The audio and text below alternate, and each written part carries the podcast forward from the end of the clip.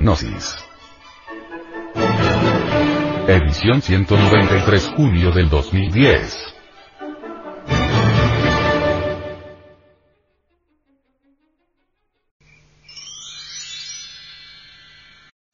Conclusión.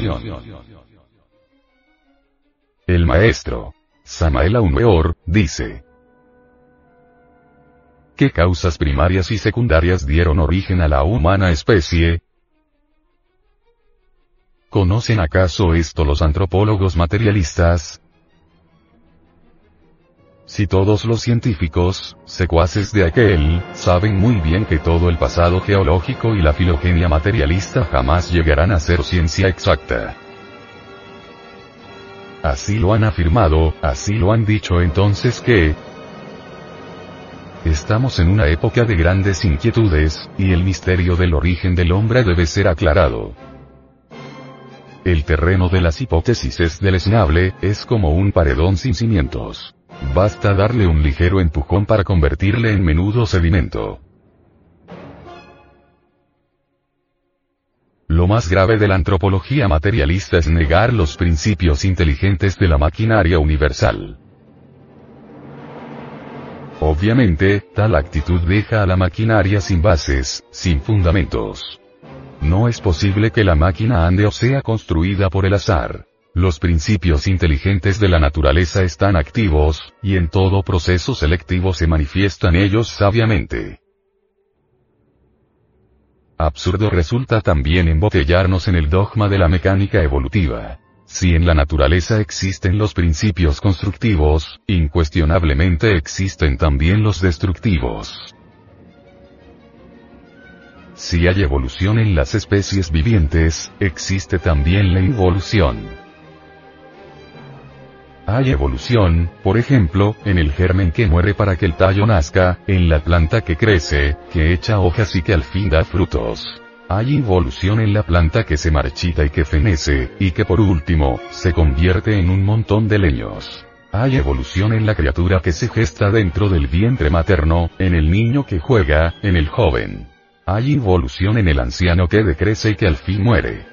Evolucionan los mundos cuando surgen del caos a la vida. Después involucionan, cuando al fin se convierten en nuevas lunas. Hay evolución en el grano que germina, en el tallo que crece, en el árbol que ha echado ramas y frutos. Hay involución en la planta que se marchita, que crece y al fin se convierte en un montón de leños. Hay evolución en la criatura que se gesta dentro del vientre materno, en el niño que nace que se desarrolla en el adolescente, en el joven que lucha por la existencia, en el hombre maduro y fuerte, etc. Pero hay involución también en el anciano, en el hombre que cada día envejece más y más,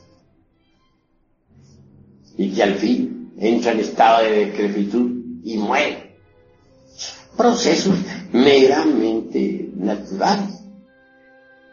No negamos en modo alguno la existencia de estas dos leyes.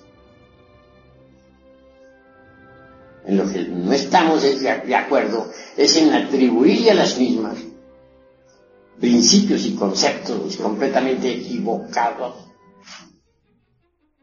Así es que, si consideramos la antropología exclusivamente a través de la mecánica evolutiva, estamos hablando en forma parcial y caemos en el error. Mas si estudiamos la antropología también a la luz de la involución, entonces marchamos equilibradamente, porque evolución e involución constituyen el eje mecánico de toda la naturaleza.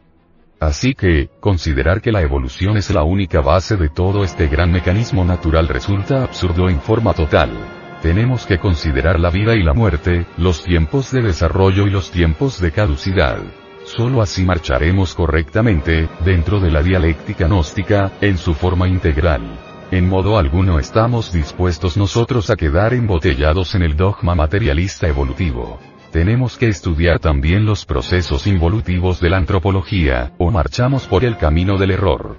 Pero si nosotros no desembotellamos la conciencia, no sería posible entonces llegar a la experiencia de lo real, de la verdad. Y no solamente tenemos que desembotellar la conciencia, sino la mente y la voluntad. Tenemos que convertirnos en individuos idóneos para la investigación, porque en realidad de verdad dentro del ego, o agregados psíquicos inhumanos que llevamos dentro, tenemos nosotros embutida la mente y la voluntad, y la conciencia. La mente es importante para el estudio, para el análisis, pero la gente no tiene mente íntegra, unitotal, individual. La gente tiene la mente dispersa, embotellada entre los distintos elementos psíquicos indeseables. Por estos tiempos se habla, por ejemplo, mucho de dinámica mental. ¿Cómo podría uno, realmente, llegar a la cuestión esa de la dinámica mental, ejercerla con maestría, si tiene la mente embotellada entre los distintos elementos inhumanos que lleva en su interior? Es obvio que debe desintegrar tales elementos para tener mente íntegra, unitotal, no dividida por el proceso de la opción, no dividida por el proceso electivo. Una mente que, realmente, se manifieste en forma íntegra.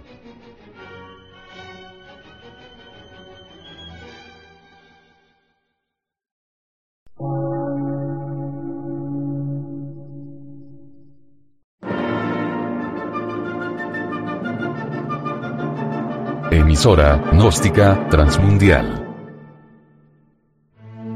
Por una nueva civilización y una nueva cultura, sobre la faz de la Tierra.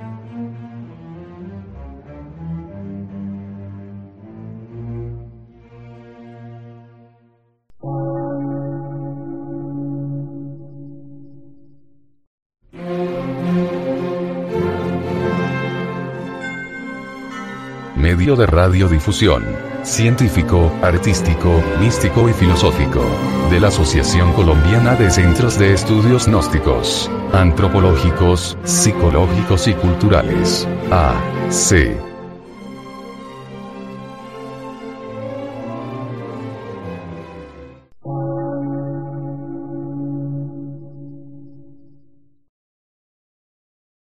Lectura en movimiento.